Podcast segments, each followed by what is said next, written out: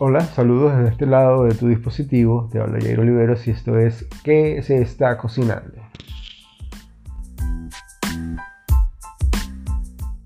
Eh, bienvenidos una vez más, estamos aquí otra vez con Patricia Rivero repitiendo. De hecho, este es el programa de las repeticiones porque es, estamos repitiendo el tema del gluten free, sin gluten, por favor. Eh, encontré con Patricia hace un tiempo y este, yo creo que experta como ella, porque la sufre en carne propia, este, no vamos a encontrar. Entonces, háblame de ti, Patricia, que ya muchos te conocen. Eh, danos, danos, háblanos de, a ver, ¿quién es Patricia Rivero? Hola, bueno, primero gracias por invitarme otra vez. Un placer.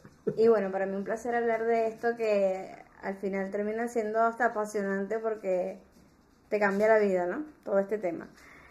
Mira, yo soy Patricia, sufro de enfermedad celíaca, o sea, sufro de celiaquía. Y esto me llevó a cada día conocer más de la cocina y gastronomía libre de gluten. Eh, ha sido todo, todo un universo, eh, es desaprender todo lo que sabías de cocina normal para aplicar cosas nuevas en la cocina eh, gluten free, pero bueno, igual es súper interesante. Así que. Tú nos, me, me, contaste la otra vez que fue que estabas en México, ¿no? Cuando supiste lo del diagnóstico, ¿no? Eh, porque yo sospechaba que era intolerante, pero no sabía de la celiaquía como tal. Entonces que me cuidaba, pero no tenía el cuidado necesario como un celíaco, que es algo aún más delicado. Eh, y estando en México, tuve como un episodio bastante fuerte de un conjunto de síntomas. Y fue como que una internista, no, esto es, o sea, son todos, te ganaste la lotería, sí, la celiaquía. Y en lo que yo supe eso, bueno, cambió todo, yo cambié drásticamente la alimentación. Ahí sí me cuidaba como, me empecé a cuidar como debía hacerlo al pie de la letra y todos los síntomas desaparecieron. Entonces fue como que eh, como un despertar porque uno piensa que bueno si me como un poquito hoy no pasa nada o si no no importa si lo hiciste en la misma olla no, no tranquila no pasa nada. Y no cuando estás en este nivel de, de la celiaquía entiendes que sí pasa sí. Entonces eh, no yo pienso que es eh, complicado al inicio, pero una vez que le agarras el hilo ya, tu vida sigue normal, solo que simplemente te adaptas a comer sin eso. Hay cosas que no comes. Sí. Ok, así como para el que no sabe, ¿qué es el gluten, Pati? El gluten es una proteína que se encuentra en el trigo, también en el centeno, cebada y avena. Por eso es que vemos que muchas, muchos logos dicen libres de TAC, que son las iniciales de esos cereales. Em, esta proteína es una de las que le da elasticidad, por eso es que cuando la, haces masa son elásticas, tienen, retienen más el aire y todo esto. Pero también es cierto que es una sustancia proinflamatoria, bastante inflamatoria. Em, obviamente hay personas que no les pasa absolutamente nada. Claro.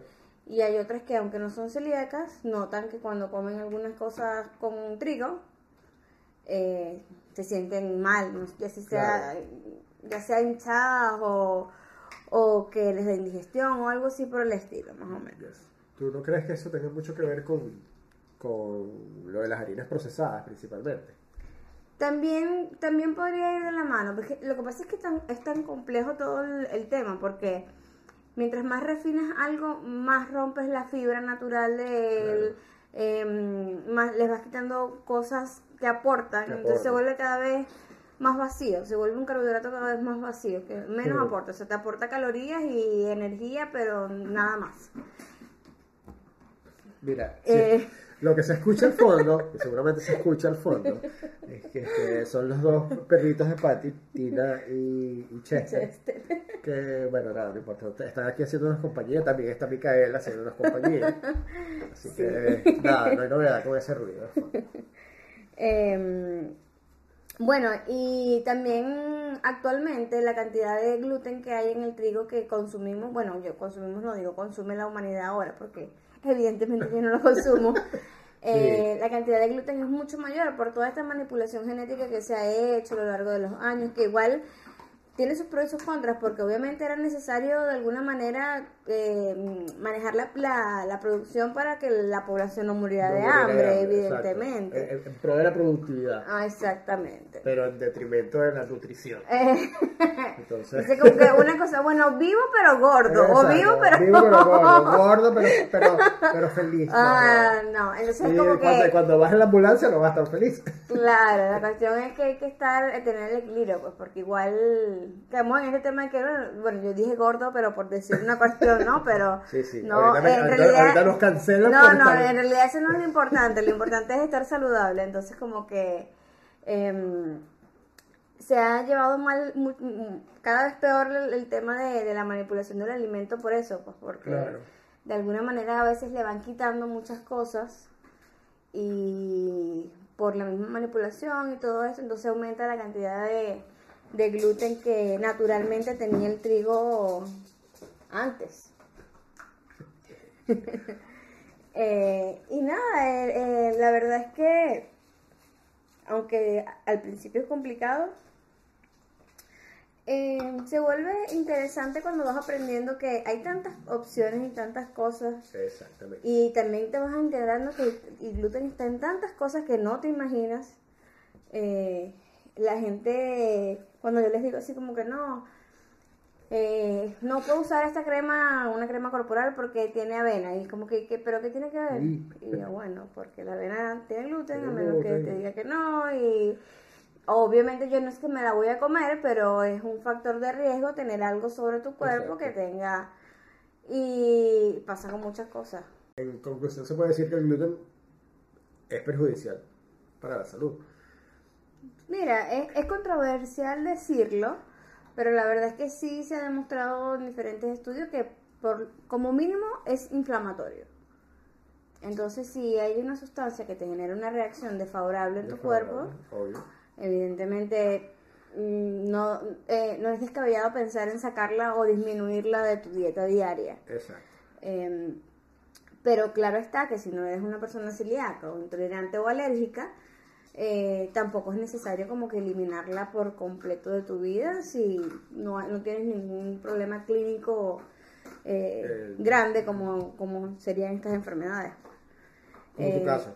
Exacto, en mi caso sí yo nada, nada, ni una traza, ni una traza. Me comentaste que tampoco puedes consumir nada de arroz, que eso me sorprende porque Ah, se supone sí. que el arroz tampoco tiene, no Sí. tiene, no tiene- Mira, lo que pasa es que el tema con los cereales en general es que ellos tienen como cada uno su proteína mm, en especial.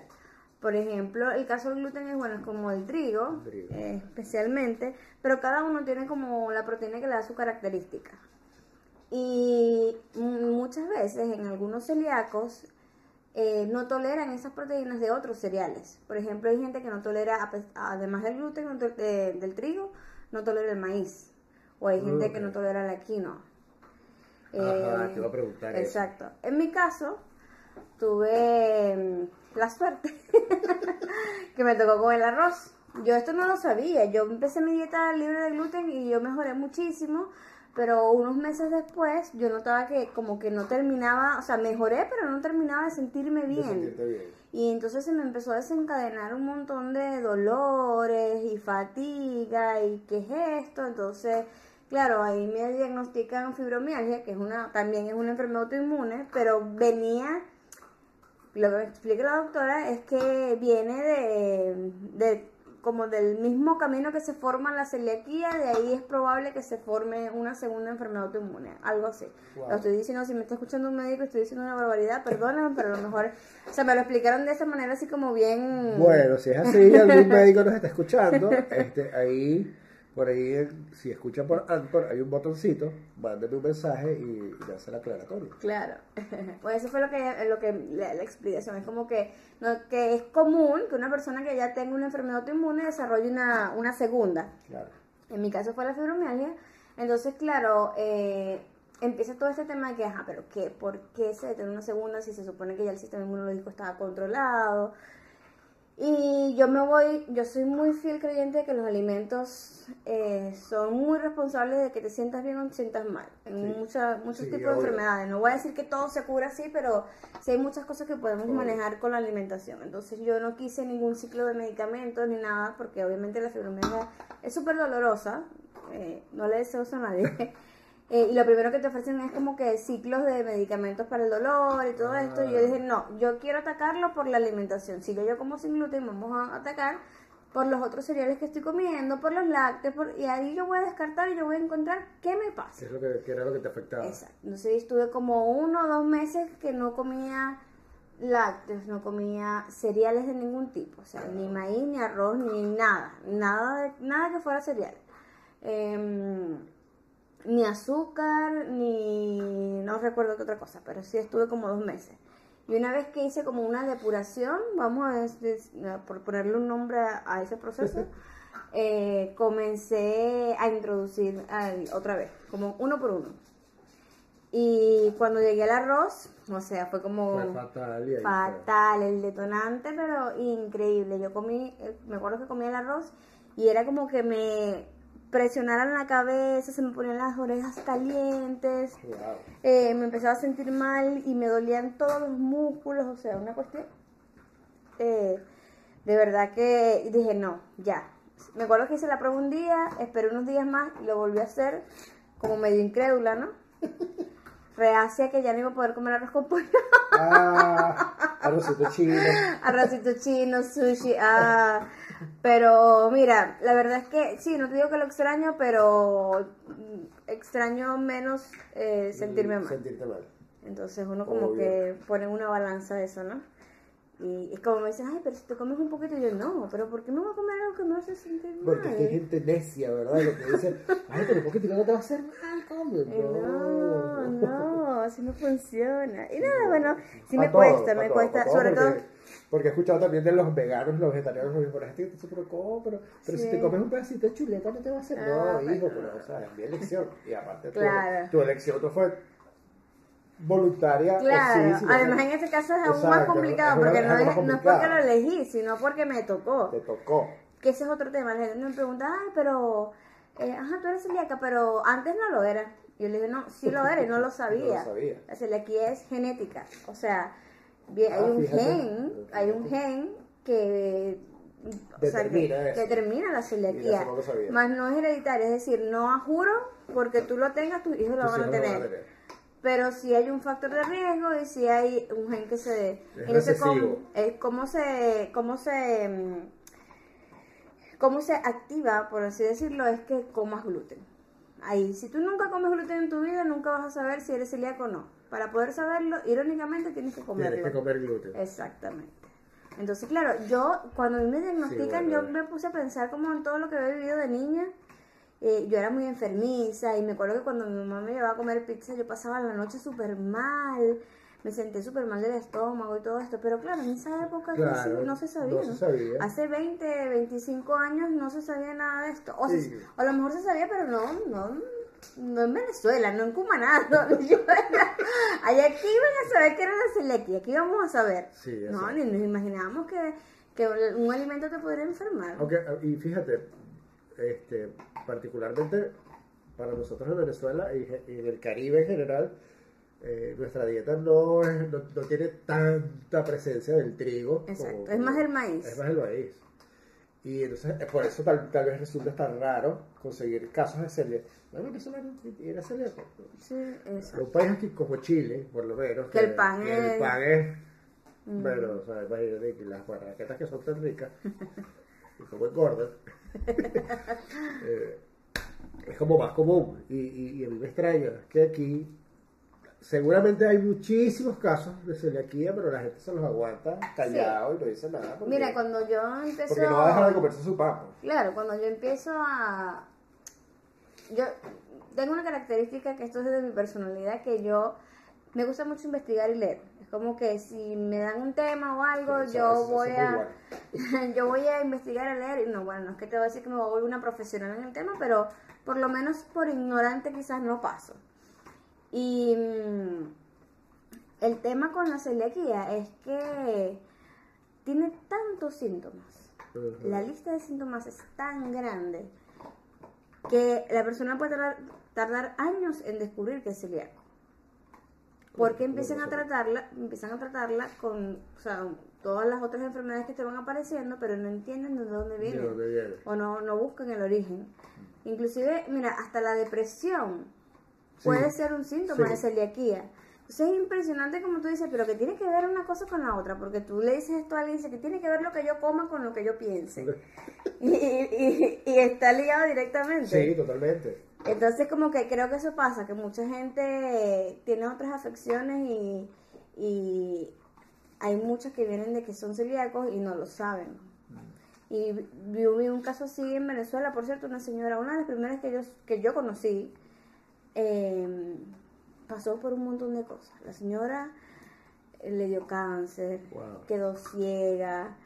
Mira, Oye, un montón de cosas. Cuando descubrió, sí, cuando descubrió que era celíaca, dejó el gluten, toda la salud la recuperó. Todo. eso pasa. Entonces, consecuencias del consumo de gluten sí hay. Depende si eres celíaco, si eres alérgico, intolerante. intolerante. Si no eres nada de esto, lo que puedes quizás es sentir una leve inflamación. Eh, hay- yo me acuerdo que una amiga me decía que le dolían las rodillas. Yo conozco, conozco, tengo varias amigas que o sufren mucho durante la menstruación También. o sufren de- con las articulaciones, no, me duelen las rodillas, o se comían una pizza y el día siguiente amanecían con el- la panza y el bajo vientre inflamados porque no era, no era hinchados por, por, por gordos, sino No. era, era, era inflamado. Sí, claro, es que la inflamación se nota la diferencia inmediatamente. Sí, entonces, nada, yo creo que es ponerle el ojo y tratar de, de detectar qué tolera bien tu cuerpo, qué no, qué cantidad también, Claro. porque eso también influye mucho. Ya, Entonces, fíjate, mira, eh, el episodio pasado que yo traté este tema del gluten fue con mi amigo Jorge Requera, chef, panadero, y él, por supuesto, eso para él es un dilema, porque él está totalmente consciente eh, de, de los problemas que acarrea el consumo de gluten, pero él, él es experto en panadería. Y él hizo una investigación acerca de lo que es la dieta latinoamericana libre de gluten. ¿Cómo haces tú? Porque yo aquí, aquí yo puedo especular y decir, ah, bueno, entonces tú llevas tu dieta libre de gluten, pero además no comes arroz. Entonces, este, ¿qué carbohidratos consumes tú? Tu dieta es Sí. keto. Y, entonces, y me imagino que habrá gente escuchando pensando lo mismo, bueno, pero ¿qué come esta ¿Y niña? come? ¿Y Claro. come esta niña? Porque pasa, pasa, pasa. Que, Sí, entonces, sí. ¿cómo llevas tu dieta? ¿Cómo llevar una dieta libre de gluten? Pati?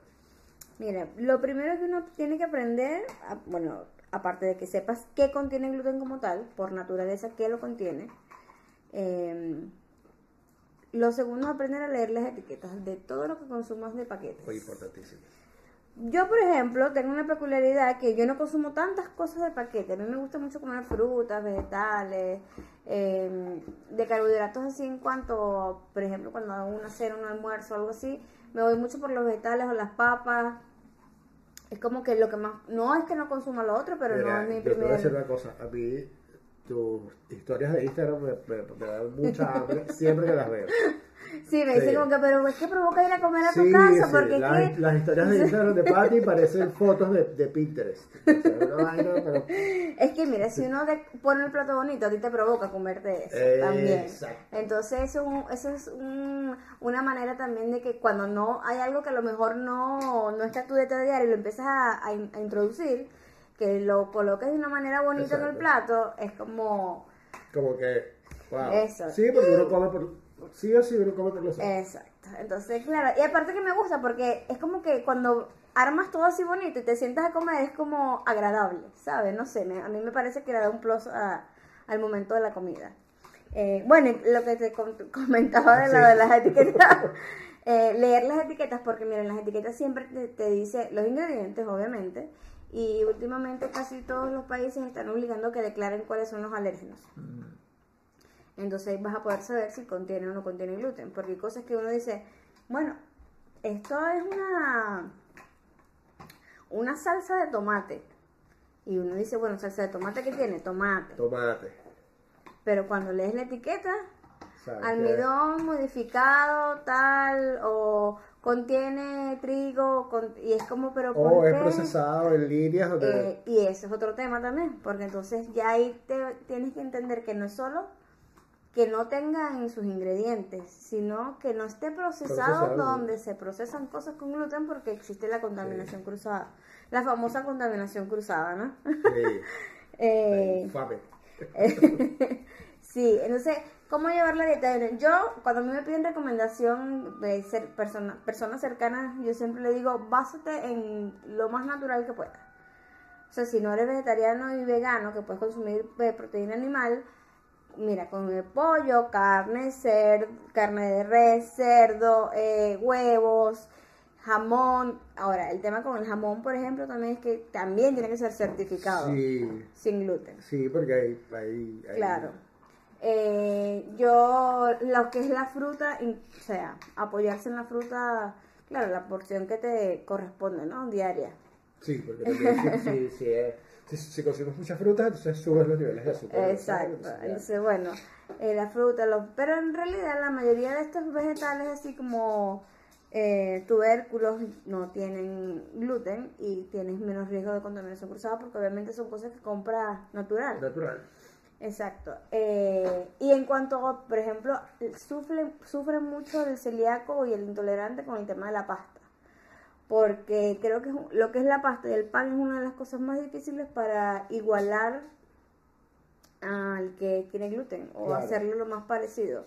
Porque en esas dos, en esas dos preparaciones, precisamente, el gluten juega un papel súper importante. Sí, Entonces, encontrar algo que tenga una característica en textura adecuada o parecida a lo que ya conocías con gluten y que además el sabor también sea agradable, mm, es un tema. sí, se Sí, vuelve complicado.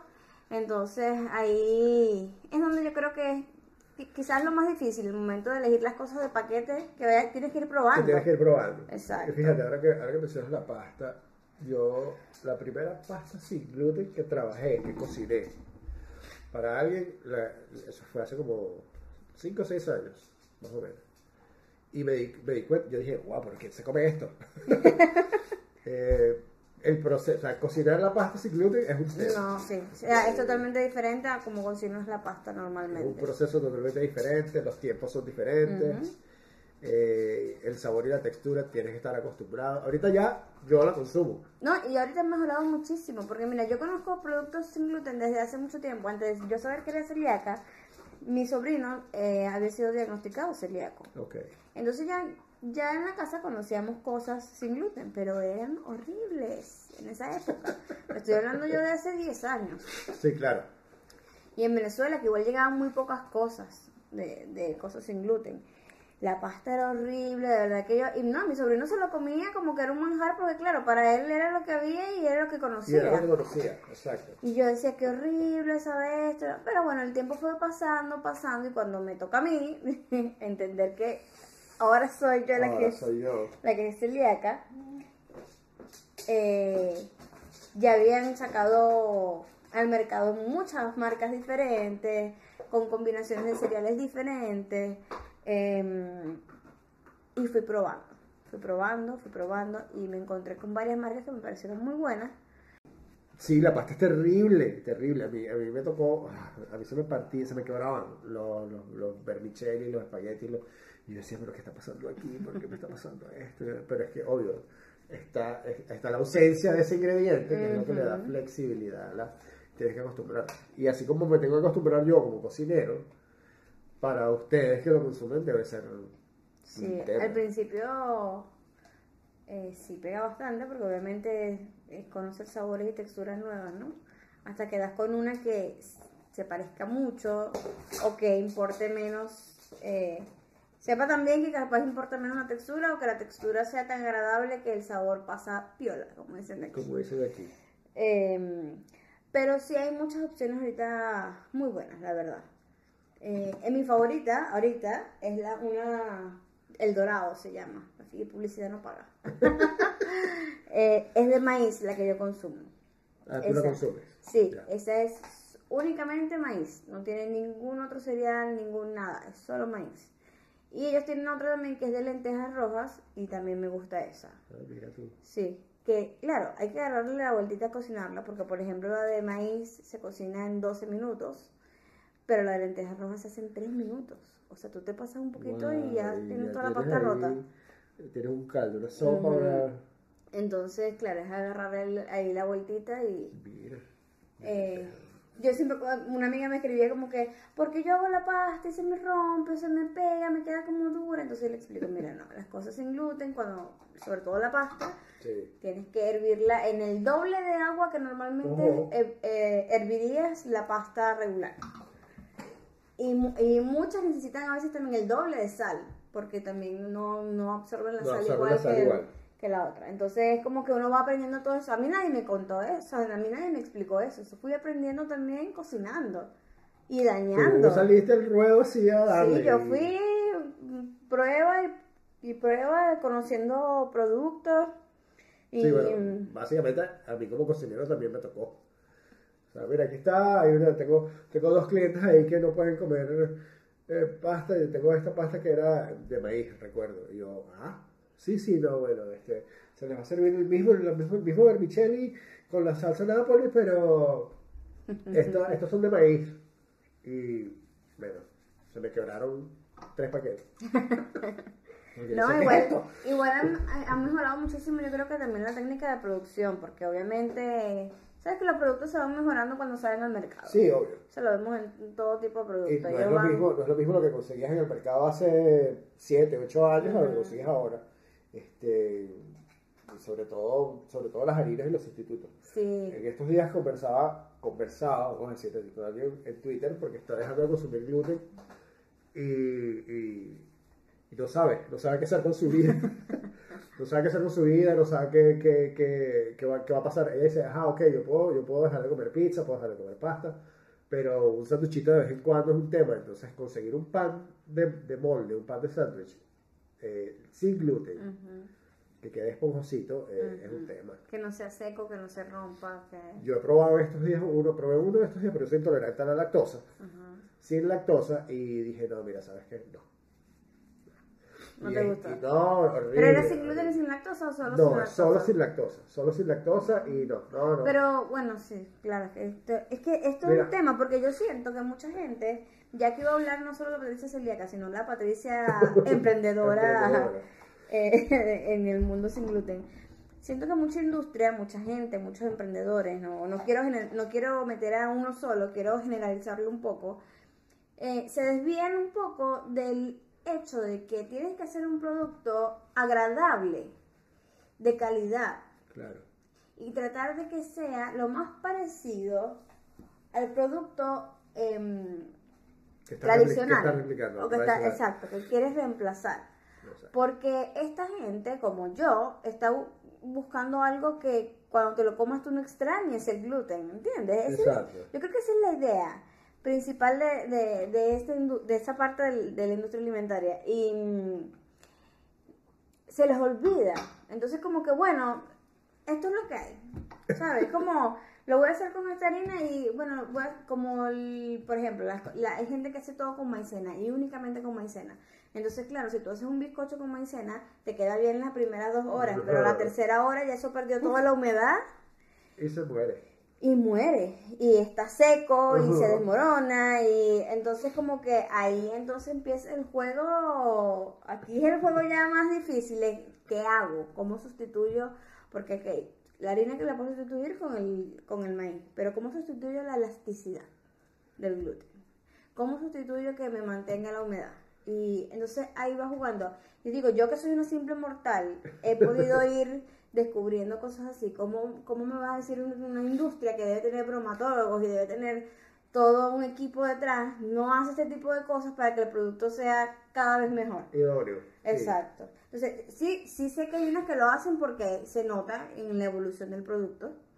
Em, Pero hay otras que parece como que no, no, no quieren No, ponerle bueno, amor. hay- hay- exacto, hay otras que no le ponen amor, pero acuérdate que, que, que ahí, ahí está el amor al dinero realmente. Sí. Entonces, eh, Entonces, es claro, entonces toda esa gente, cuando yo le ofrezco cosas sin gluten, como que no, es que no me gusta porque yo probé el otro día un pan así y sabe horrible. Y es como Sí. que, bueno, tú probaste ese pan, pero no probaste este No, pan. probaste. No, yo ahorita le estoy haciendo la guerra al sistema totalmente. O sea, yo tengo. O sea, te comentaba hace rato, sí, fuera del, fuera del micrófono, que yo, yo estoy haciendo mi pan en casa. Incluso estoy haciendo mi pasta.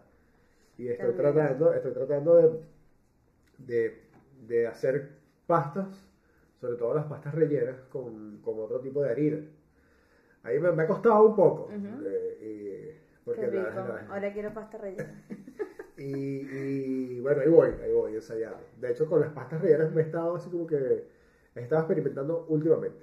Em- Empecé haciendo espaguetis y, y haciendo eh, lasañas con, con, con masa, con masa de arroz. Y bueno, ahí va. Bueno, a mí me tocó. eh, Y ahí va, ahí va. Ahí voy adaptándome a la cosa, pero yo estoy haciendo la guerra del sistema porque realmente hay productos que son buenos, que consigues, que han evolucionado, que como se han adaptado al mercado, pero hay otros Exacto. que tú dices que no, lo que me pasó con ese, eh, yo creo que lo que me pasó con ese pan sin lactosa fue lo que dije, mira, ¿sabes qué? No, No, al carajo, prefiero voy a, hacerlo voy a hacer mi pan en mi casa y hago mi pan con masa madre, que tengo, tengo un pana por ahí también que, que estoy pendiente de entrevistarte, Federico, este, que trabaja con panes y hace pizzas de, de masa madre y todo en Argentina y... y Yo quiero, yo quiero aventurarme en esa parte de la masa madre. eh, sin gluten, pero quiero aventurarme porque sé que igual tiene bastante beneficio. Sí, Y obvio. deja de utilizar la cantidad de levadura con que se usa Y convencionalmente. he visto, últimamente he visto unas maravillas con masa madre, unos croissants que se ven Ajá, hermosos. que- uy, increíble. Entonces, ¡ah! Sí, sí, Hay sí que me gustaría. Hay que. Bueno, mira, yo, a mí me tocó eh, eh, la parte de la pasta un poquito complicada porque, bueno, casi todo es complicado en mi caso por el tema del arroz, porque la mayoría de las Exacto. cosas que son sin gluten tienen como base harina de arroz. Eh, entonces me tocaba difícil porque eran, imagínate que son las 8 de la noche y yo me quiero comer una pastica. Ay, me provocó una pastica y quiero una pastica y no tengo en la alacena nada porque no normalmente yo no es como que siempre tengo disponible. Yo compro la pasta cuando planifico comer Cuando pasta. planificas comer pasta, exacto. Porque además bueno no sé si llegaremos a ese punto en el podcast pero los costos de la, Sí. de- de la alimentación sin gluten Tenemos que hablar de eso. son también. otro tema. Eh, entonces, un día, un día, una vez, me dio como esas ganas de comer pasta y dije, "Ay, quiero una pasta. Entonces fui al, al, al mini market, había sin gluten, pero con arroz. Y yo, ok, no se puede, no se puede, no se puede. Y dije, ¿será que esta es la señal para yo hacer mi pasta? Y me metí en internet, empecé a ver cómo se hace la pasta, porque yo veo las recetas no, eh, normales, entre comillas, digo yo que son de trigo, y las adapto, o veo cómo es la técnica, Claro. lo que requiere, cómo debe quedar, cómo debe ser la textura, y entonces ahí comienzo yo en mi experimento. Y busqué, busqué, puse a experimentar, sustituí el arroz. Yo sustituyo el arroz eh, o con trigo sarraceno Ok. o Oh, con. O con avena sin gluten. Ojo, la avena depende, hay gente que no la, hay celíacos que no la toleran muy bien. Ajá. En mi caso, Te iba a preguntar. me va bien con la avena sin gluten. No me causa reacción, no me causa inflamación, nada. Pero sí hay celíacos que la avena, aunque sea sin gluten, igual le, los inflama, Los o, les, sí, o les Sí. causa... Te iba a preguntar porque justo tú recuerdas aquel sitio de sushi donde yo trabajaba, Ajá. que ahora ya ellos se abocaron por completo a la alimentación Gluten gluten free. Este, Hasta pizzas Sí, están ahora. haciendo pizza ahora. No les voy a hacer la cuña porque ya no me pagan. este, pero nosotros, o sea, de hecho fui yo el que adapté la mayoría de los rollos tempura, sobre la mayoría no todos, pues la tempura que se hace allá se hace a, a partir Con de avena. harina de avena Sin gluten. Sí. Bueno, y... y ah, bueno, ese tema con la pasta empecé a como, voy a sustituir harina de arroz, voy a hacer esto, vi cómo era la textura, hice mi masa, hice pasta fresca.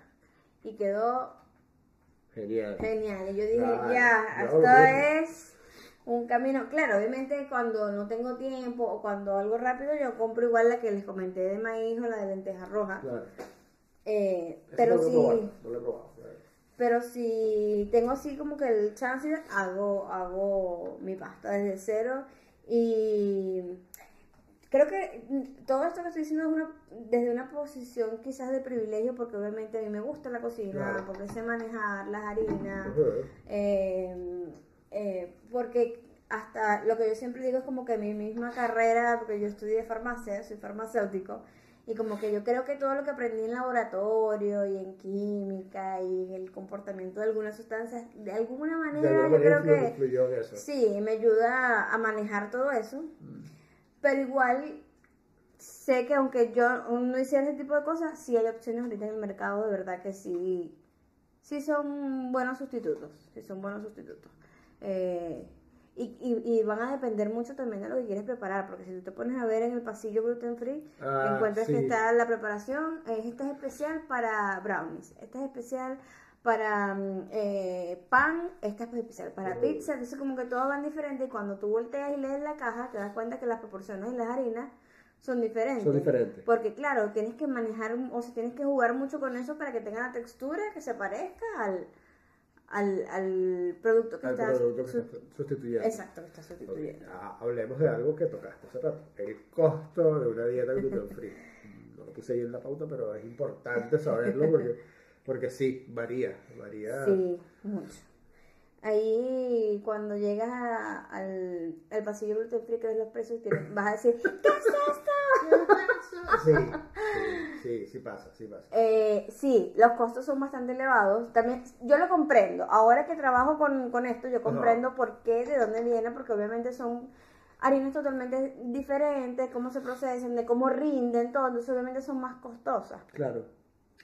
Eh, y eh, inevitablemente a veces uno le toca hacer la inversión, porque si tú quieres comerte una pasta o un- al horno o algo, tienes que comprar la pasta y mira, yo siempre hago la, la, la comparación. Mi novio no es celíaco, él come pasta con gluten regular y la esa trae 400 gramos, ¿no? Sí, La- por lo general, 400, 450, Ajá, dependiendo de la más o marca. menos, el, el paquete va en eso, entre 400 y Ajá, 450.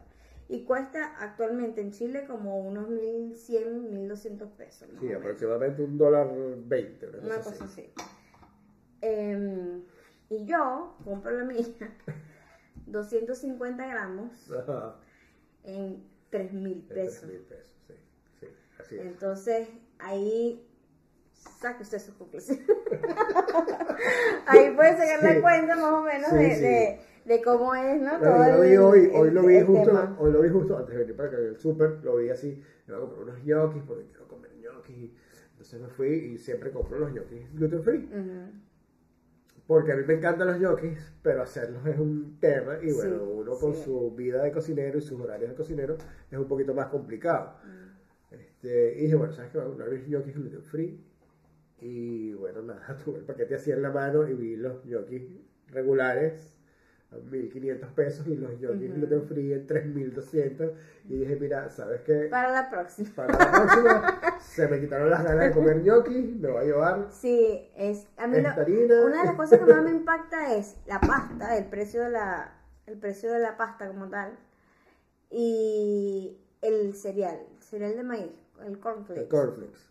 Oye, O increíble. sea, el precio es increíble la diferencia de Sí. precio en cuanto a la cantidad que te trae la bolsita y todo. Y entonces cuando yo digo, bueno, para el celíaco comer se vuelve un lujo. Comer cosas de ese tipo, procesadas, pues, exacto. vamos a decirlo así. Por eso que yo, me- cuando me preguntaste al inicio, te digo, yo casi no me baso en cosas de paquetes. Primero porque prefiero un- que sea un poquito más lo natural. O sea, un poquito más a vegetales, a frutas, esta parte. No es que no satanizo lo demás, pero si puedo consumir más es- este tipo de cosas naturales, mejor. Pero igual, uno tiene sus momentos en los que quiere consumir cosas Exacto. procesadas de paquete o qué sé yo. O, o tienes una semana súper agitada y vas a comer cereal todas las mañanas. Bueno, eso pasa. Somos seres humanos, vivimos en un mundo moderno y agobiante. Y así que, eh, No, está, nunca está de más darse su gustito. Exacto, entonces termina siendo de alguna manera un, un lujo para el celíaco comer cosas así de paquete. Y mira, yo, yo pienso en las familias, hay familias que todos son celíacos y son familias de cinco Sí, personas. me digo, así. ¿cuánto o sea, ¿cuánto debes destinar de tu ingreso mensual solo a la alimentación? Es una A mí me locura. tocaron clientes así, que era, bueno, precisamente allá donde trabajaba, en este restaurante de sushi, que era, teníamos una familia que yo recuerdo todos los domingos, todos los domingos ellos religiosamente pedían su sushi y era, o sea, wow, ¿qué te puedo decir? No sé, yo sacaba aproximadamente 140 piezas de sushi diferentes para esa gente porque todos en esa casa eran celíacos. Eran celíacos. Todos, no había nadie que no suf- sufriese de celiaquía y era heavy porque... Bueno, y tú que trabajaste en eso, se diste cuenta que el, el costo de un rol Ajá. Sin gluten era bastante, Bastante diferente. diferente, bastante Inclusive el tamaño, tú ves las cosas y el tamaño no es igual tampoco Sí. porque eh, el- a, a veces la misma ausencia de gluten hace que las cosas tengas que hacerlas un poco más pequeñas para que sean mejor al momento de de manipularlas, ¿no? manipularlas. Y, y me imagino que también es un tema de, de más fácil digestión para ustedes. Sí, porque eso es otra cosa. Comer sin gluten, cuando tú tienes celíaco, eh, tú comes sin gluten, ok, perfecto. Pero muchas veces estas cosas que, sustitutos, como son combinaciones de cereales, se vuelven una cantidad de carbohidratos importante que estás ingiriendo en ese momento. Sí. Entonces, capaz no te cae mal por el tema del gluten, pero te cae mal porque es una carga muy grande de carbohidratos que viene baja en fibra porque bueno, es una, es una, son harinas combinadas. Entonces ahí viene otro tema que también entonces uno tiene que cuidar, que es no solo que comas sin gluten, sino que tienes que cuidar lo que eh, comas en cuanto a calorías y, Ah, y- fibra, Sí, proteína. claro, porque no es lo mismo, Claro. no es lo mismo. No es lo mismo que tú te comas un pan integral, por ejemplo, que de trigo normal, que viene integral y por lo menos es, es solo un cereal, eh, tiene la parte integral y todo Ajá. esto, a que te comas un pan sin gluten, que a lo mejor tiene una combinación de mandioca, maíz, arroz o trigo sarraceno. Entonces, como que, claro, no tiene gluten, pero tiene una cantidad importante de carbohidratos que quizás te cae pesado. Claro. Entonces, ese es otro tema también que uno va aprendiendo eh, durante la práctica. Durante la práctica. Claro, y vas entendiendo Es que- ensayo y error. entonces, sí. Sí. Tú podrías comer, a ver, tú, eh, has nombrado varias veces el, el trigo sarraceno, tú podrías comer pasta soba. O sea, tú podrías comer ramen si quieres. ¿Es de trigo Sí, sarraceno? la soba, la pasta soba japonesa original es de trigo sarraceno. Ah, no Por eso es oscurita. Oye, que- acaba de cambiar mi, mi, mi mundo. Yo nunca he probado el ramen, ¿puedes ya yo sé qué es lo que tú vas a comer que yo voy a hacer. Voy a hacer, voy a hacer un ramen para que Porque yo sé que la soya si consigues sin gluten Sí. y todo lo demás lo puedes, porque todo el queso y cebollín, Ajá. carne, estas cosas, Sí, obviamente nada de eso por naturaleza tiene gluten. Pero yo no sabía sí, que... la soba es, es, de, es de trigo sarraceno. Oh, mira, acabas de cambiar mi mundo. Así que si vas a comer ramen por ahí en algún sitio, pregunta primero. ¿vale? Por lo, No, general, claro. por lo general. En, en realidad nunca me arriesgo a comer a menos que sea un lugar gluten free. Ya. Porque el tema es que mm, quizás la preparación no tiene, pero si ahí hacen otras cosas con gluten, se contamina. Sí, sí, que es un descuido. es un Sí, descuido. entonces Eh, como... Sí, sí, es, es- es delicado. Yo, a mí me dicen, ay, pero entonces nunca comes en la calle. Le digo, bueno, como que ya me adapté. ya aquí, por lo menos aquí en Santiago de Chile, eh, conozco como unos tres restaurantes más o menos que son sin gluten. No sé si hay más, pero como que esos son los que yo he conocido y los que me han gustado.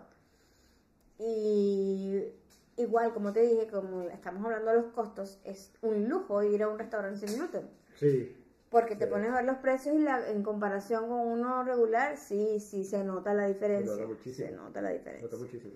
Y claro, hay unos que vale la pena y hay otros que es como que, no sé, mejor hago algo en mi casa.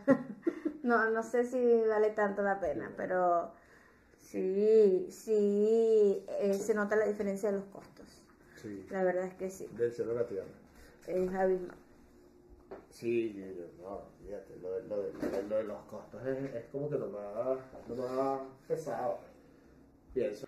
Ajá, Pati, este tema ya lo tocamos antes, pero a mí me gustaría que ampliáramos un poquito más, porque eh, tú te dedicas a hacer panadería y pastelería libre de gluten, que eso era un enigma para mucha gente, como que, ¿cómo?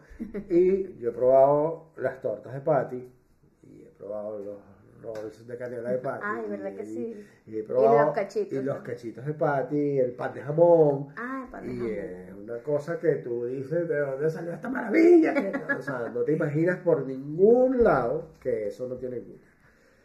Cuéntame de, de, de, de- de eso, sí, otro, otro resumen breve y, y, y- y cómo te sientes tú haciendo eso, pues. Sí, bueno, de dónde nace es lo mismo, de, de que yo empecé con el tema de la celiaquía, eh, yo compraba cosas ya hechas o de otros emprendimientos o de, o de supermercado y nada me parecía rico o lo comía como que bueno, esto es lo que tengo que comer porque no hay de otra. Y yo dije, bueno, vamos a comenzar a hacer, vamos a comenzar a experimentar. experimentar. Me acuerdo que lo primero que hice fue que sí torta tres leches, que es súper sencillo porque es un bizcocho, lo Ajá, humedece. lo humedece. Ajá. ¿Cómo te fue con esas tres leches? Mira, contra todo pronóstico quedó súper rico. Era la primera vez que hacía todo, pero no, quedó súper bien. Me acuerdo que la empecé a hacer como repetidas veces, porque quedaba muy sabrosa y cuando le daba, o sea, amigos o algo así, todos me decían como que me cae súper bien, porque yo como la tres leches en la calle y a veces me cae súper mal. Claro. Entonces, como que me animaba siempre que tenía alguna reunión o algo así, yo hacía una torta tres leches. Una tortica, Sí, sobre todo las tres leches. La tres leches. Pero me imagino que empezaste haciéndolo con tus estándares, ¿no? Tu nivel de azúcar, tu nivel de... Sí, Sí. eh, y mm, obviamente en ese momento no conocía el tema del que no podía comer arroz y con- consumía eh, las premezclas o así, era como que bastante... Me dejaba llevar como por las recetas que veía, no, no creaba todavía mis recetas.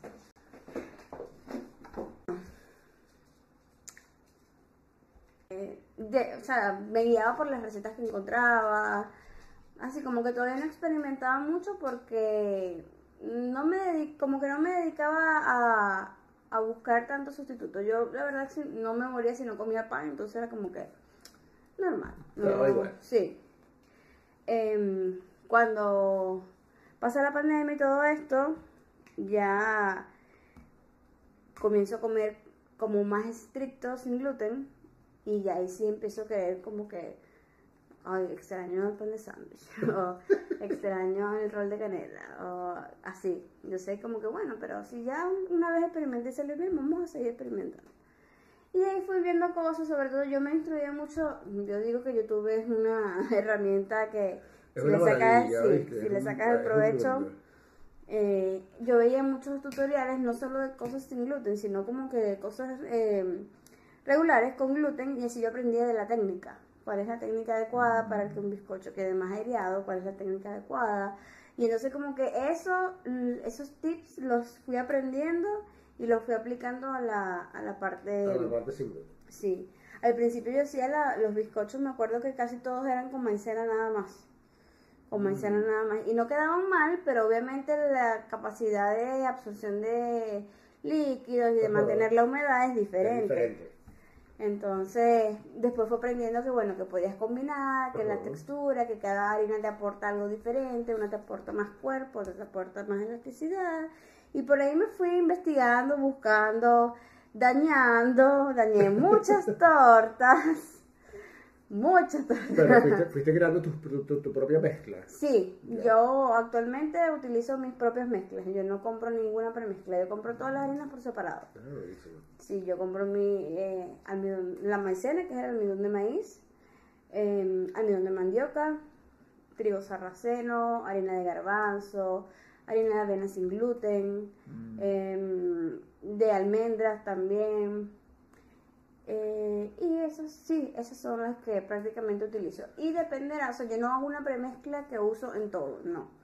Según la característica del preparado, ahí yo me ingenio la, la mezcla que quiero hacer. Ok, Entonces ahí, porque dependiendo de la textura que quiero lograr. obvio. Entonces ahí voy manejando la cantidad de cada harina para la textura, para ya sea que no, esto tiene que ser más elástico, esto tiene que ser más suave, esto tiene que ser más líquido y así. Entonces ahí lo juego con eso y voy creando mis propias recetas prácticamente. Ya, o ¿sí? sea, tienes una fórmula diferente para los roles y una fórmula Sí. totalmente distinta para, el- para las tortas. Exacto, es totalmente diferente en cuanto a las harinas. ¿Y cómo te ha ido con, los, con el pan de sándwich? Mira, fue como mi némesis en un momento. Sufrí mucho porque el pan de sándwich, em, la característica es que la mezcla tiene que ser bastante líquida, o sea, a- en comparación con un pan normal, Sí. eh, o bastante más hidratada, por- de alguna manera decirle. em, entonces, se veía que iba a quedar perfecto y cuando salía del horno, a los cinco minutos, para abajo. Era- se iba el pan para abajo y se iba mi, mi ánimo también. Yo, pero ¿por qué? Claro, igual lo probaba, igual mm, en la casa lo comíamos porque bueno, ya estaba listo y, y no es que quedaba mal, sino que la presentación no era la adecuada. No era la adecuada como para comercializarlo. Exacto, entonces igual no, pero está muy rico de sabor, pero qué, no sé. Mm, Tratar de manejar, de manipular toda la, la receta para que se mantenga eh, aireado, pero que no cambie el sabor porque ya el sabor estaba bien como estaba. Entonces es como que ensayé un montón de veces, no sé cuántos panes, pan de molde hice de verdad, pero sí sé que tenía muchos. Yo vi, yo, vi, que- yo vi el principio de los experimentos por ahí que lo compartiste en redes Sí. y tal. Digo, oh, mira el pan de sándwich de Patty. Sí, y hasta que un día dije, pero yo tengo que, me voy a estudiar. Y me puse a estudiar, obviamente, como te digo, por YouTube, viendo panaderos de con gluten y sin gluten, de las dos. La técnica más adecuada, todo. Y fui, fui. Y dije, bueno, me voy, voy a. Voy a escribir la receta. Porque yo hago así. Yo veo la receta tengo la receta eh, clásica y veo más o menos las proporciones y entonces empiezo a escribirla yo, cómo debería ser eh, gluten free y adaptarle la cantidad de líquidos y de grasa, porque también es otro tema, no lo puedes, eh, se ajusta exacto, diferente. Se ajusta diferente. Eh, y así, entonces, claro, esa la noto, es la primera receta que hago y es como mi primera prueba.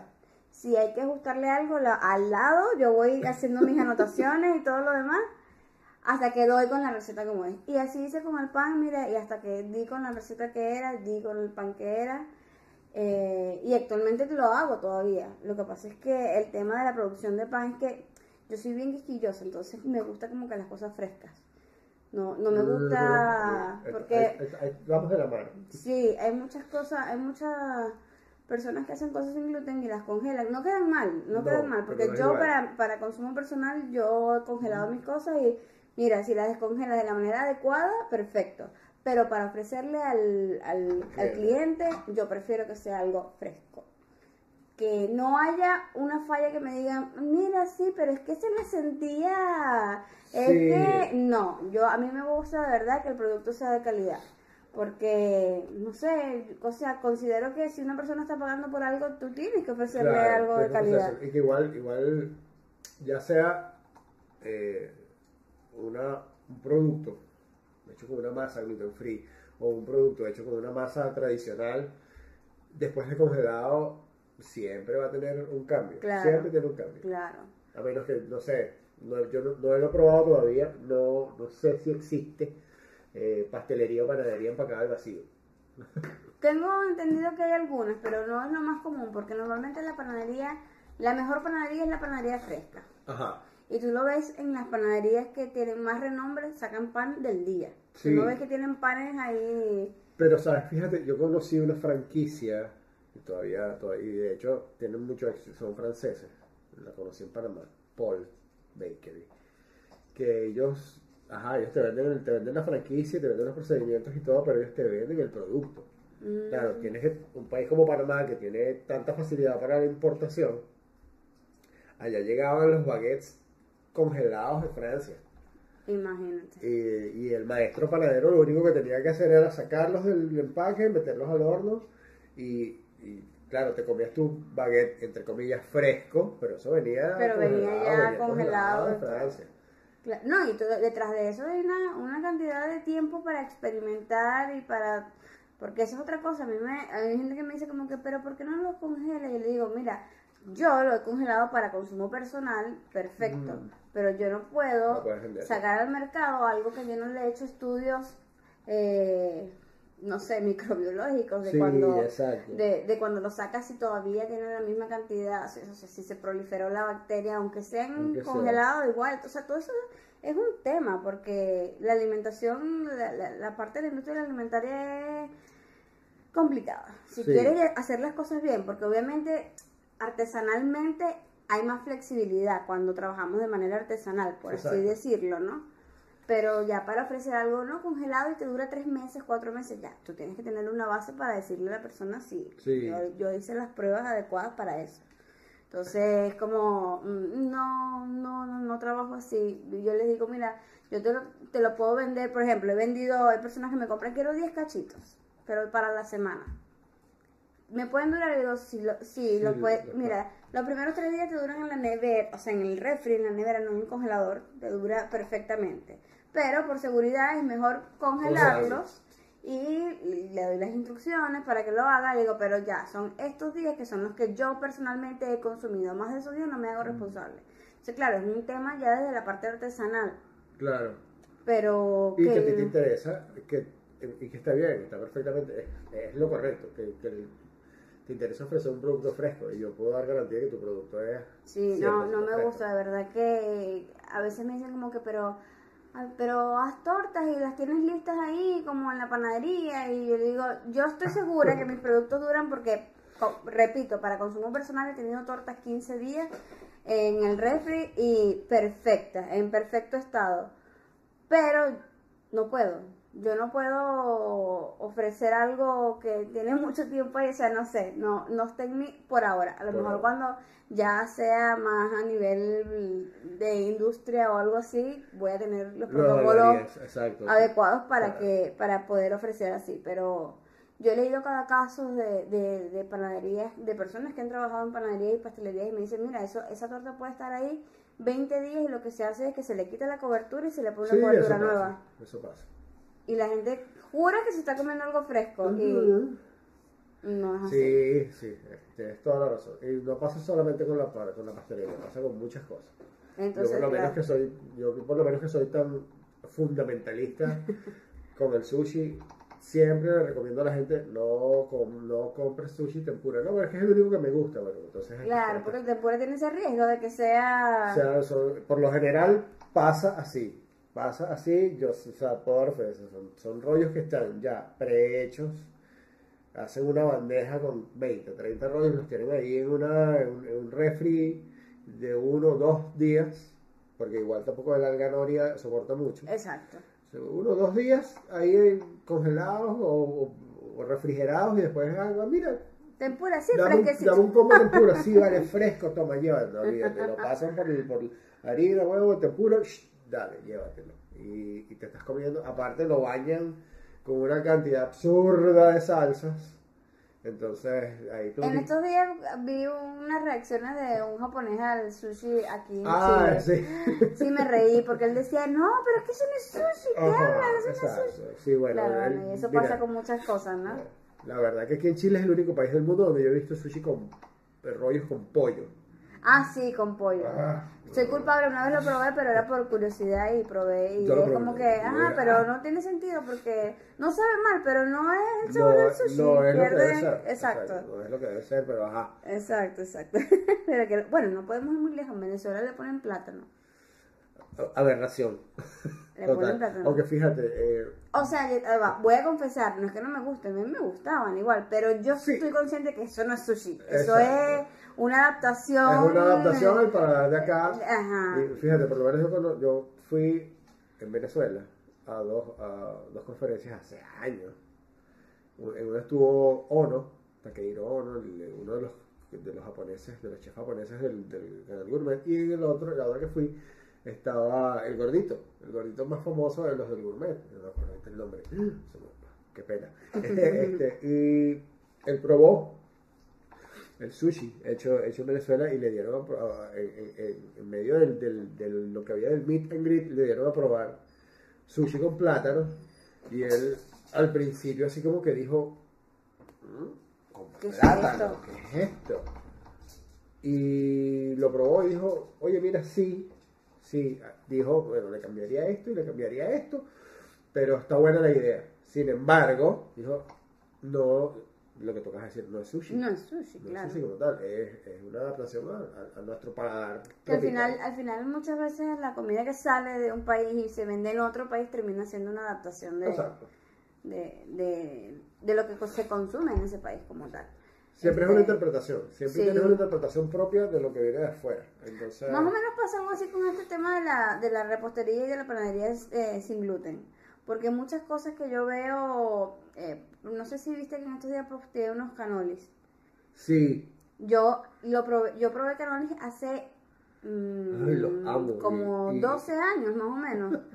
probé yo y yo más nunca los comí porque no, o sea, Oh, empezó puedes. el tema sin gluten, no sé qué, más nunca los comí. Y bueno, ahora que estoy embarazada, hay días en los que de repente tengo un antojo de algo que comí hace 20 años y no... Y eso fue uno de esos días. Quiero canolis, quiero canolis, quiero canolis, y eso no se me salía de la cabeza. Y queda, bueno, es una adaptación de lo que es el verdadero canoli a llevarlo sin gluten. Y yo no le tenía fe, te voy a ser sincera. porque yo nunca había hecho ese tipo de masa, porque es una masa especial de canoli. especial, Sí. Y mi sorpresa es que quedaron increíbles. O sea que yo, claro, hice para, la, para acá, para nosotros, no lo hice para la venta. Pero mi novio estaba así como que, mira, pero no le des a nadie. no le digas a nadie que ahora, sí. ahora tienes que volver a hacer porque yo tengo que probar esos canales. Sí, no, no, que yo quiero volver a comerlo. Este, pero es eso, es una adaptación de lo que ya conoces y de volverlo eh, apto Claro. para las personas que no pueden no pueden comer gluten y además de que sea apto que sepa bien que tenga buena textura porque y yo creo que este ese es el reto que sepa bien y Que tenga bien y que que tenga buena textura porque yo comía antes había otro emprendimiento cuando yo no sabía cocinar nada sin gluten y yo le compraba a ellos el pan de jamón los pequeños y ellos lo todo lo vendían congelado Mm. eh, no era así como que horneaban el día, no, sino que todo era congelado. Claro, yo también entiendo esto por el tema de costo, producción, sale mejor. Hago todo, en un día horneo 50 panes de hamburguesas y los congelo y ahí sí, ahí voy vendiendo. Exacto. Eh, y yo me los comía, no eran, no te voy a decir que eran malos, pero sí eh, se notaba demasiado la diferencia. O sea, Oh, notabas que oh. era algo hecho diferente. Entonces, ese ha sido el reto en cuanto a lo que yo preparo, que no se note o que se note lo No, y es mínimo, que no o que a lo mejor lo notes, pero que sea tan sabroso que te dé igual que... No se nota, no se nota. Yo puedo dar fe de que la- tu torta de chocolate es una cosa de otro mundo. Es una de las locuras de la Sí, gente, sí, la, la. La, la choco choco es, es, es increíble, es increíble. O sea, esas tortas que la mayoría ven por ahí en las cajas de torta de chocolate en el supermercado. Bueno, así se ve y sabe 10.000 veces mejor que la, que la, que la Gracias, torta gracias. No, no, es genial. Entonces, eh, eso es un reto superado. Sí, sí, el tema de, de que las cosas sepan eh, lo más parecido y que nadie se dé cuenta o que, o que, mira, me ha pasado que me piden, tengo clientes fijos que comen sin gluten y bueno, ellos me compran siempre. Y en su cumpleaños compran la torta. O sea, se compran su propia torta, pues de cumpleaños. Y cuando cantan cumpleaños reparten la torta y la gente los ve comiendo y me dicen, no, ¿y por qué estás comiendo torta? Claro, estaban acostumbrados a que nunca, Nunca, ni en su propio no, cumpleaños bueno. comían torta. La compraban para los demás, pero para ellos nunca había porque es difícil o era muy caro o, no le- o habían probado algunos de otros lugares y no les gustaba el sabor, entonces, ¿para qué voy a comprar algo que no me gusta, Claro. sabes? Y en este caso todo el mundo después que repitió, ya me contó eso, no, todo el mundo, la gente repitió en una red velvet. Ay, Y después me vieron comiendo y que "¿Y tú también. Y yo le dije, no, es que sin gluten. Y ellos, ¿qué? No puede ser, no lo puedo creer que es sin gluten, no puedo creer que es sin gluten porque sabe bien, porque... Y yo, ah, mira, qué bueno, ese, ese, ese tipo de testimonios son los que hacen que uno diga, lo Eh, estoy haciendo Me bien. pasó con un par de amigos que probaron tus galletas. Yo Ah, con las galletas. ah, decimos, ah, un amigo compró una máquina de café. Mira, compré una máquina de café. Y él, sí, de lo más, él de lo, de lo más cuico, él de lo más, de lo más pituco. Qué así, rico, Sí, con mira, café. compré una máquina de café y compré un café italiano. Y yo, bueno, dale, yo llevo unas galletas que tengo por ahí. Y llevé unas galletas de las tuyas y, y todo el mundo encantado con las galletas. Y yo, ¿sabes que esas galletas son sin gluten? Son- todo eso es gluten free. Y los tipos, ¿qué? No, ¿cómo? Sí, exacto. ¿Cómo son crujientes? Ajá, ¿cómo son crujientes? ¿Qué es este sabor? ¿Qué- ¿Con harina de qué? Bueno, vete a saber. Le dije, no, no te voy a decir nada. No, y, y el tema de las galletas también fue así como lo de los canolis, más o menos. Claro, el ya con las galletas yo, eh, ya yo estaba con, tenía cero gluten, pero yo hacía que sí, cuatro sabores de torta nada más, estaba Mm, comenzandito. Y quería comer galletas de, a mí me encantaban las chips Ahoy, era súper fan de esas galletas, eran mis galletas favoritas. Y aquí había conseguido galletas de chispas de estas que venden que sí, no sé, en el Jumbo, Santa Isabel, sin gluten y ninguna me gustó, nada, ninguna me gustaba. Yo Son, decía, muy, pero son muy malucas, ¿oíste? ¿por qué son tan malas? No, no me gustaba. Entonces dije, yo nunca había hecho galletas sin gluten, no recuerdo. No, sí había hecho, pero eran de harina de almendras eh, y reducidas en azúcar. Quedaban muy buenas, pero yo quería galletas full plomo. O sea, yo- Claro, yo, quiero no. una galleta de chispa de chocolate de la que sabe a mantequilla con chispa de chocolate. Exacto, la que esa. me va a engordar porque Esa, sí. no importa. Bueno. Sin gluten, pero, pero con todo lo demás. Y ahí fue otra vez el experimento de cómo se sustituye, cómo tiene que quedar la masa de una galleta para que en el horno no se te peguen todas, ¿sabes? Todo ese tema. Y ahí salieron las, las famosas galletas y las primeras eran súper delgaditas porque yo no sabía todo el proceso que necesita la mantequilla de la refrigeración con las harinas, una vez integrada con las harinas y los azúcares para que en el horno eh, mantenga una consistencia, todo ese tema que Todo bueno, ese tema, sí. que uno va aprendiendo y va leyendo y se va nutriendo y dice, ah, con razón no me quedaba bien. Eh, y salieron las galletas y empecé a vender galletas y fue la locura, No, o sea, locura. y casi todos lo- lo- los clientes de galletas eran personas que ni siquiera son celíacos. Como yo.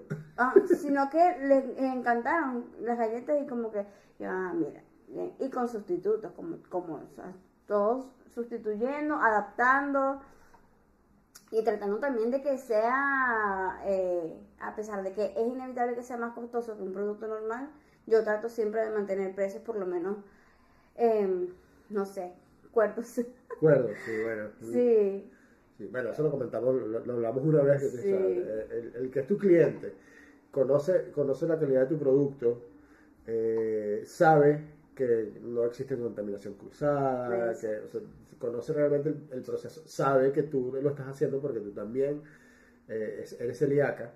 Este, no, no va a chistar si tú ajustas tus precios porque, porque los costos te suben un poco. Sí, Que claro. realmente tu cliente te va a pagar lo que sea. Yo lo pagaría, o sea, con los ojos cerrados porque, porque partimos de que es un, es un producto de calidad, calidad. y ya, es por ahí. Entonces, este, o sea, no hay, ahí no hay pan de sí, es todo, pero... siempre, siempre te aconsejo que no, que no te pares por eso.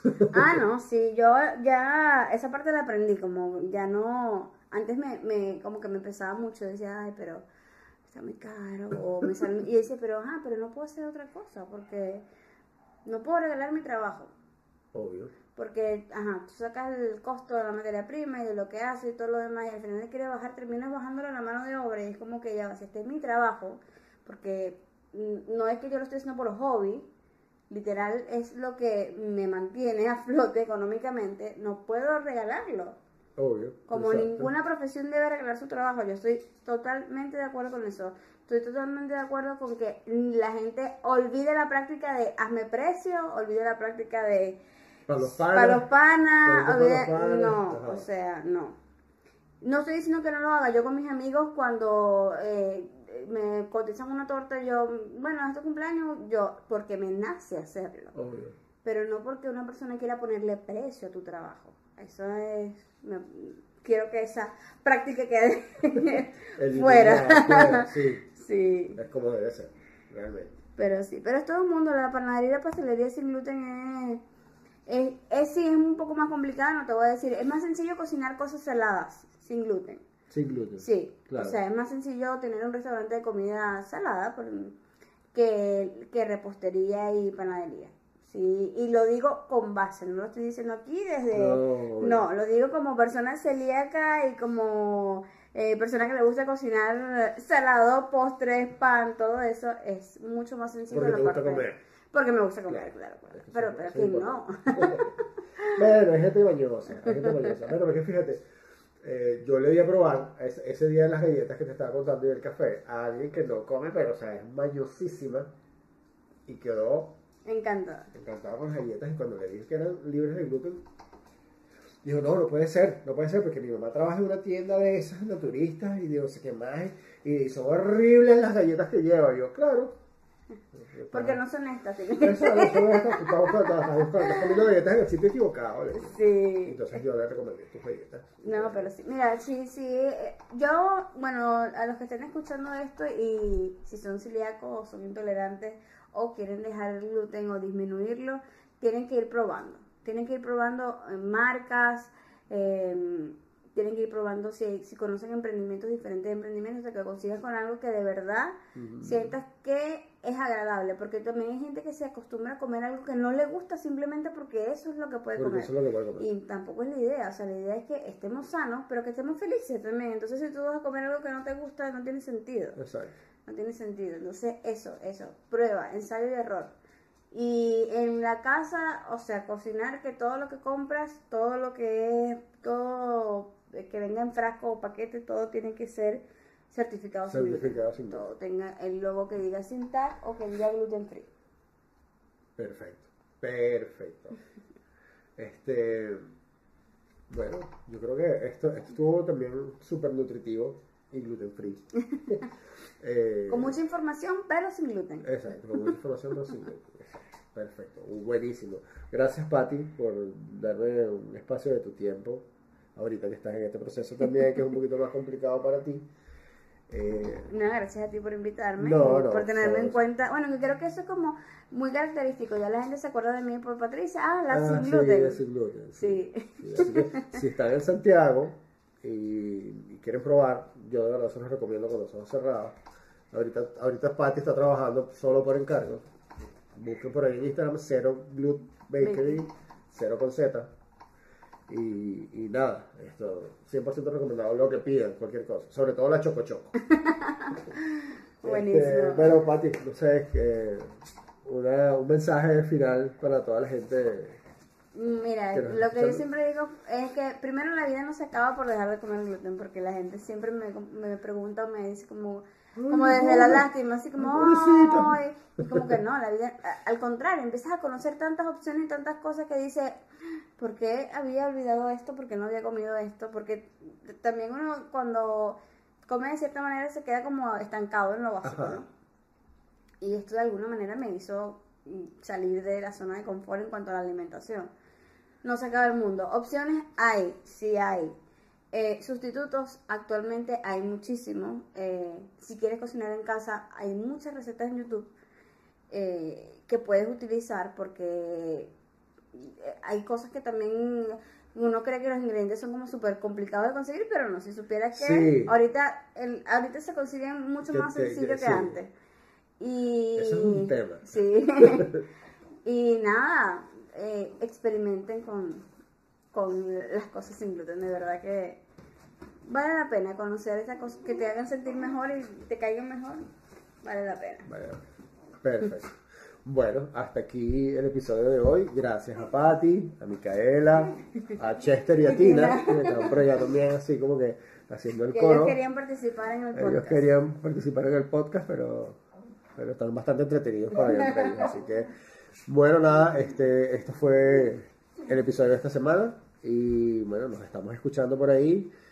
Eh, un abrazo desde este lado de tu dispositivo. Chao, chao.